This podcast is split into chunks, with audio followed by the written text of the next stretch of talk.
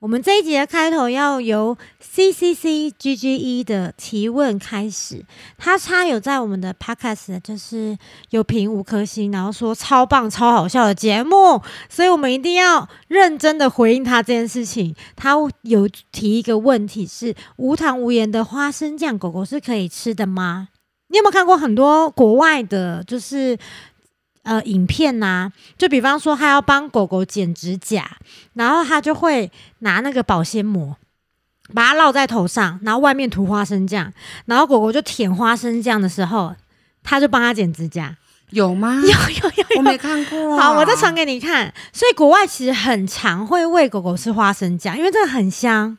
是我自己也蛮爱吃花生酱的。是我还好，你还好？对，嗯，那嗯，狗狗们觉得很香。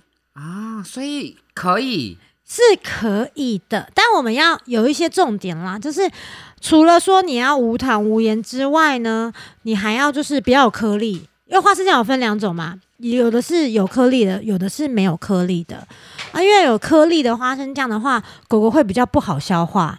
啊。哦，那我们可以这样挑选。那花生酱是可以吃的，就是就是，但是我们的量要斟酌一下，因为它的热量其实也蛮高的啊、所以我们可能有人是说小型犬的话，一茶匙的花生酱就足够了，然后大型、中大型犬可能一汤匙，所以量我们大概要稍微斟酌一下。嗯，然后颗粒的话，就是真的会消化不良。哦，所以我们在选花生酱的时候，其实就只要去查看说它是不是无盐无糖。对，那还有另外一个，就是也不能有木糖醇，木糖醇，木糖醇这个名词好耳熟哦。就是我们的口香糖里面会有的这个东西，我们吃是安全的。啊，但是对狗狗来说，木糖醇呢，木糖醇会作为一些一种就是增甜剂，让这个东西比较有甜味。对，但像是口香糖或是糖果啊，这些都会有，或是有的牙膏也会有木糖醇。有对对对，那这个使用之后，对狗狗其实会有一些肝脏的问题。这些的，所以木糖醇对狗来讲是不行的，那对我们人来讲是可以的。所以其实要注意的点其实真的蛮多的。如果说你真的要买花生酱的话，而且无盐无糖的，那吃起来会觉得好吃吗？哦，其实还是香的啦，就是你会觉得嗯，好像甜一点会更好吃的那种感觉。我有买过，啊我有买过，其实还是 OK 的。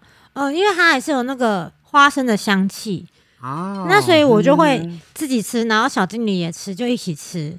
嗯好，，所以希望就是我们有真的有帮到 C C C G G E，对，是可以的，但是我们就尽量注意一下量。那其实这个花生酱对狗来讲是蛮健康的食品，只是我们要先帮他们筛选好。过啦，筛选过就可以了。那它对有一些不错的营养素，什么 omega 三呐，或是蛋白质啊，或是一些其他维生素哦、脂肪酸这些的，都会对他们来讲是蛮好的，可以增强他们的精力的。那你也要看一下狗狗吃完之后的肠胃，哎、会不会变软变或什么？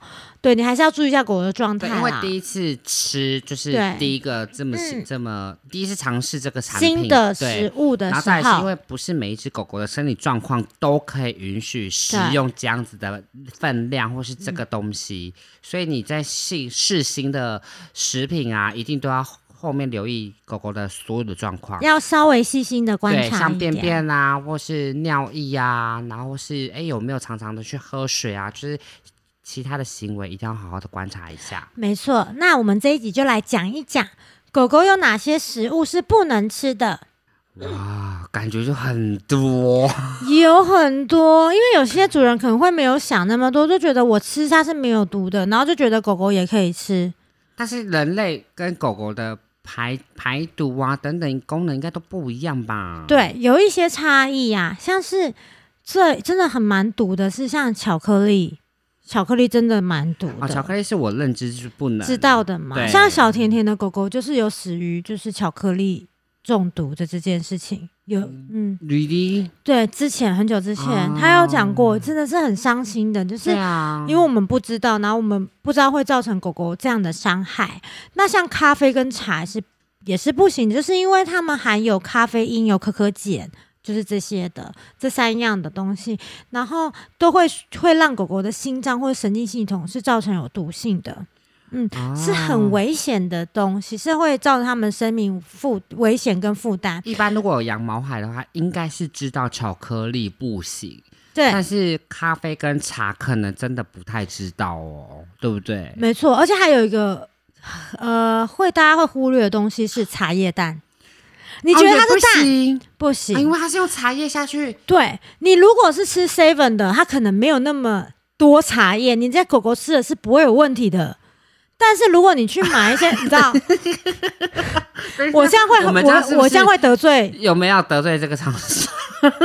但我是不知道，因为有些我真的有遇到一些狗狗吃茶叶蛋，seven 茶叶蛋是没没关系，便就是茶茶叶蛋都便利。商店的茶叶蛋美食，但是我们尽量可以避免。那但是它对吃的是就是有些可能观光地区，它真的是茶叶，然后很多在煮的茶叶蛋啊，中毒的状况。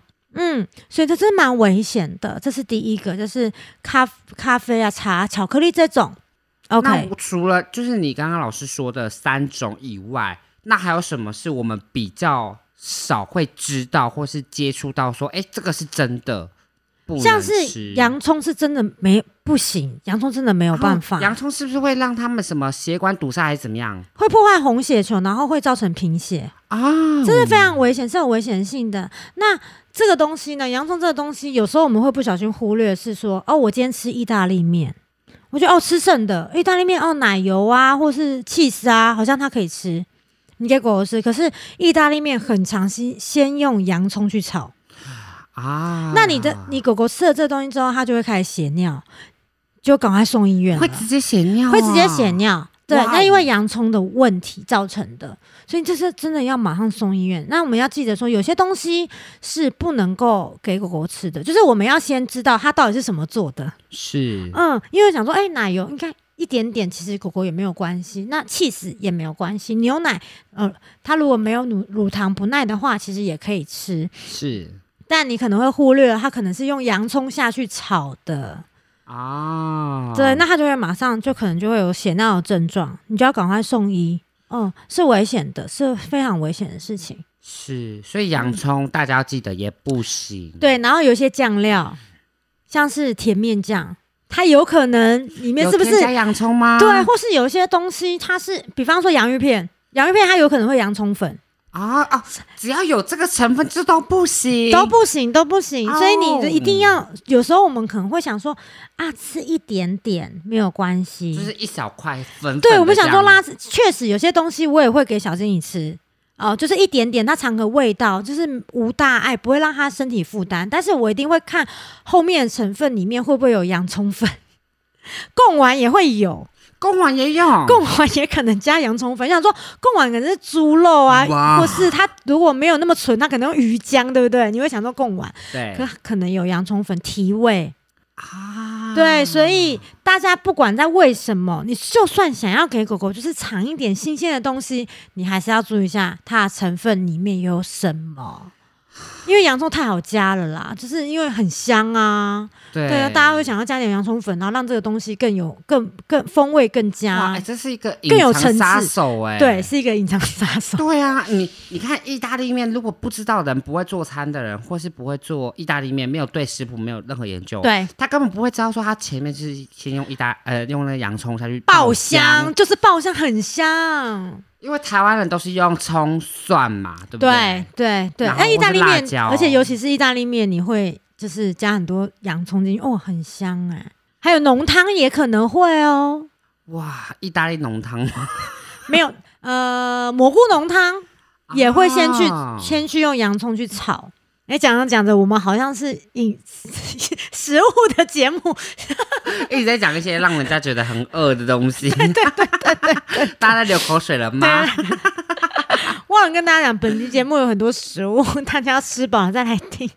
那除了洋葱以外呢？就是洋葱是真的大家都不知道哎、对啊，呃，大家会不知道吗？哦，大部分大部分可能会不小心忽略了这个东西。对，那有的是说大蒜也不行。那大蒜其实我觉得大蒜是一个呃有一点点比较模糊地带的，因为有一些先主张鲜食的一些专家，他们会说大蒜你吃狗狗吃了之后，它可能会让它呃比较不不容易有虫虫上身。驱虫驱虫的概概念。就跟可能有那个用气味大蒜驱僵尸我觉得有一点点类似。好了，那个概念感觉是这样，但所以其实好像适量是 OK 的，但是你也要看你的家的狗狗的体型能够吃多少，所以这个还是要大家还是要去做一下功课。我是你们这边没有嗯家可能、呃毛海有固定的诊所在看，医师在看诊，那你们就问一下医师，你们家的狗狗这样的一个身体状况适不适合吃这个东西？对，这个是最好的。为什么？因为我们现在目前所说的啊，其实都是大数据算出来或是研发出来的东西。那它其实不是针对你们家这只狗狗的所有的体型状况下去做判断的。所以我们现在都说的是大数据库里面所提供的资料，让大家可以有一个概念，对一个概念。但是这个东西是不是真的不能吃，可能要问医生。那是不是真的可以酌量？那酌量又是多少的分量？这个麻烦也麻烦问一下你们家的医生。对，或是你有专属的营养师，对，对都可以去询问，这是最好的一个管道了。嗯，是的，然后接下来一个是讲骨头。骨头，因为传统印象都会觉得骨狗狗就是啃骨头啊，像之前你像之前 A 人去聚餐，然后也有会一些朋友他们可能会把骨头带回家给狗狗吃，对，这个骨头不行啊、不知道不行的朋友，你们就是没有听我们的啃咬。啊，对，啃咬的那一集有讲到，啃咬我有很无厘头的，就是哎。我阿妈很喜欢喂狗骨头，哎、我我谁很喜欢喂狗骨头？你像就像很多插画，你都会把狗狗跟画一个骨头，对不对？对啊你就觉得它是最爱的食物，就像猫咪很爱与骨头道理是一样的、啊。啊，对，就是一个刻板印象。嗯但是其实，如果这只狗狗它不是从小吃到大，这对它们就其实是有一定的伤害存在，有一定的风险，而且是蛮高的哦。对，因为像有一些流浪狗，它可能没东西吃，那它可能会吃了之后，它知道怎么样把那个尖的地方挑掉，它可能只吃骨髓，它其他地方会挑掉。所以它就是有经验了。有可能有些狗狗可能有有这样的经验，嗯，那但是还是其实是有一定的风险的，因为那个煮熟骨头它会变得很尖很刺，它会刺穿你的肠胃，狗狗的肠胃。应该还是多多少少是不是跟它的生生长环境下是有差别的。就像我们不同国家的人饮食习惯是不同的。那如果说这只狗狗它从小出生就是在呃流浪的状况下，那它就会像可能你刚刚说的，哎，尖的地方它可能会下意识的就把它挑掉。但是家犬不可能这样做，因为家犬就是把它照顾的好好的，然后提供就是不会对它有任何危险性的食物。嗯，我觉得要看呢、就是有可能我自己猜测，因为这个我不知道研究是怎么样子的。是，不过呢，你看，如果流浪狗它今天吃了一根骨头，只有小小一根，嗯，它吃了不舒服，但它没有造成它的受伤，但是他会有个记忆说，哦，我吃的东这个东西会不舒服，他下一次会比较谨慎在吃这个东西。哦，对经验经验对，但就是他可能是经验值研发出来的。是。那如果我们只以为他狗狗很爱吃这个骨头，我们一次给他很多，他也没有这样的经验，可能只吃过一根的经验，那他可能就是直接下毒，因为很香，那就可能会吃伤他的肠肠胃，然后可能会肠胃就是堵塞，那你就必须要开刀，那还是就是这个东西就直接尽量呃就是完全不要了啦。完全不，要因。为他没办法沟通，就是他没办法跟我们说，哦，我好不舒服哦。所以你嗯如果说真的有在喂浪浪，固定的点喂浪浪，然后不造成邻居的困扰的情况下，你也有在喂的话，那也不要喂骨头。没错，对，像有些骨头是你如果在宠物店贩卖的话，它是整个炖到烂掉的，直接咬下去是碎掉，那都可以吃。啊对，只是我们自己煮汤，平常在烹调的那一种骨头是不能吃的。有大家知道了哦，回去炖到烂。我觉得很难嘞、然后我还没有试过自己炖到烂，或是烘到烂，我觉得那好好像要很久的时间呢、是用焖烧锅吗？跟什么鸡猪它的那个有差啊、其实都不好，都不行，好就不要了，就不要。但不要啦生的其实可以的，但是也要看什么意思？生的骨头。为什么？生的骨头的话，它没有那么脆那么硬，但是你要看你家的狗狗有没有办法吃生食，这是另外一个专业了。对，专业。那这专业我们再开一集，然后详细的跟大家娓娓道来好了。对，但是骨头就是因为大家其实还是判断能力可能没有这么的专业，因为毕竟我们都不是医生，也不是营养师。那每只毛海的体态啊、状况啊，真的都不一样，所以建议还是都不要啦，就是以饲料啊或是鲜食为主会比较好。接着我们要讲的是呢，就是很多水果里面的籽籽啊、果核啊，那个不要给狗狗吃，是不消化的。你说例如什么呢？就是你看苹果里面那个籽籽啊，其实我们自己也不会吃啊。哦，你说那个籽是不是？对，那个籽，哦对对对，然后或是像洛梨的籽籽，这个又更加严重，它里面有一个呃甘油酸，它这个是无法代谢的，所以其实基本上我们只要记得说，那些比较硬的那些籽籽都不用给狗狗吃。但我们要把它挑掉水果是它可以吃的。对对对对对，其实很多水果都可以吃，只是我们要看那个水果它会不会太甜，你不能分，哦，太甜也不行。对你不能一次给它吃太多太甜的东西。哦对对对，那其实基本上我们就是水果的部分，就是知道说有些籽籽如果太大哦硬的那些东西，我们就要把它挑掉。嗯哼哼，嗯，那还有一个叫做平婆的东西，我们可能很少遇到，但中南部好像还是有种。那它这个对人类来说可能是一个药用的植物，可是对狗狗是剧毒哦。那它可能会让它狗狗会发生就是急性肾衰竭的状况。太可怕了吧？对，但我不太知道说平婆是会在哪边出现或者怎么烹调。是不是？有人是说什么很像就是糖炒栗子这样炒，对，这我就不太比较不清楚了。如果有中南部的朋友知道平婆是怎么样在料理的，也可以跟我们分享。那这个东西就是狗狗是不能吃的。那我们跟大家讲一下这个平婆好了，大家可以上网找一下它的图片，去有个概念，有个印象。它的平婆这个名字是什么？是哪个平哪个婆啊？哦，苹果的苹，哦阿婆的婆，好可爱的名字哦！对，很可爱的平婆。苹果的苹，然后阿婆老婆婆的那个婆。对，，哇，阿婆铁蛋的婆。这个名字好可爱哦！对，是很可爱的名字。对，但是没有想到，哎、对我来讲，竟然是一个很蛮剧毒哎，剧毒，。它是有剧毒的。那大家去找一下这个图片。如果说哎有带狗狗去散步啊等等的，可能都要注意，或是说在吃的过程啊，或是成分里面都要注意有没有这个东西。嗯，可能会比较少，在吃的东西里面可能会比较少。但是你讲到一个重点，是我们出去散步的时候，有一些植物狗狗会去吃，那我们也要注意一下这个植物是不是有毒的。蛮多植物是有毒的，比方说圣诞红，哦，圣诞红很少会看到哎、没有很长，圣诞节的时候就会遇到了。圣诞节那个你知道，百货公司都种一片。哦，那也要等到它开花。就是圣诞红啊，不用花啊，就是圣诞红那个植物。它是连舔都不行吗？没有没有没有，你要吃进肚子里。哦，对，但是有些狗狗会去吃那些圣诞。红不行。，对，那它又很常见，就圣诞节就会出现的，然后是绣球花，绣球花不行，它长那么高锥呢。对，它越越高锥的越有毒，你知道吗？就跟毛毛虫颜色越鲜艳越有毒，这道理是一样。可能差不多。那我们就要特别注意一下，先查一下这个植物。对，如果你狗狗看起来很想要快去吃它的时候，你赶快把它牵绳拉好，然后赶快拍一下那个那个植物的照片，因为有很多 A P P。我在课堂上都会讲说，你要下载那个 A P P，然后直接拍照，它就会出现这个是什么植物，你就可以知道它有没有毒，你再去查。啊对，所以这个都是平常生活中一些安全的一些措施啦。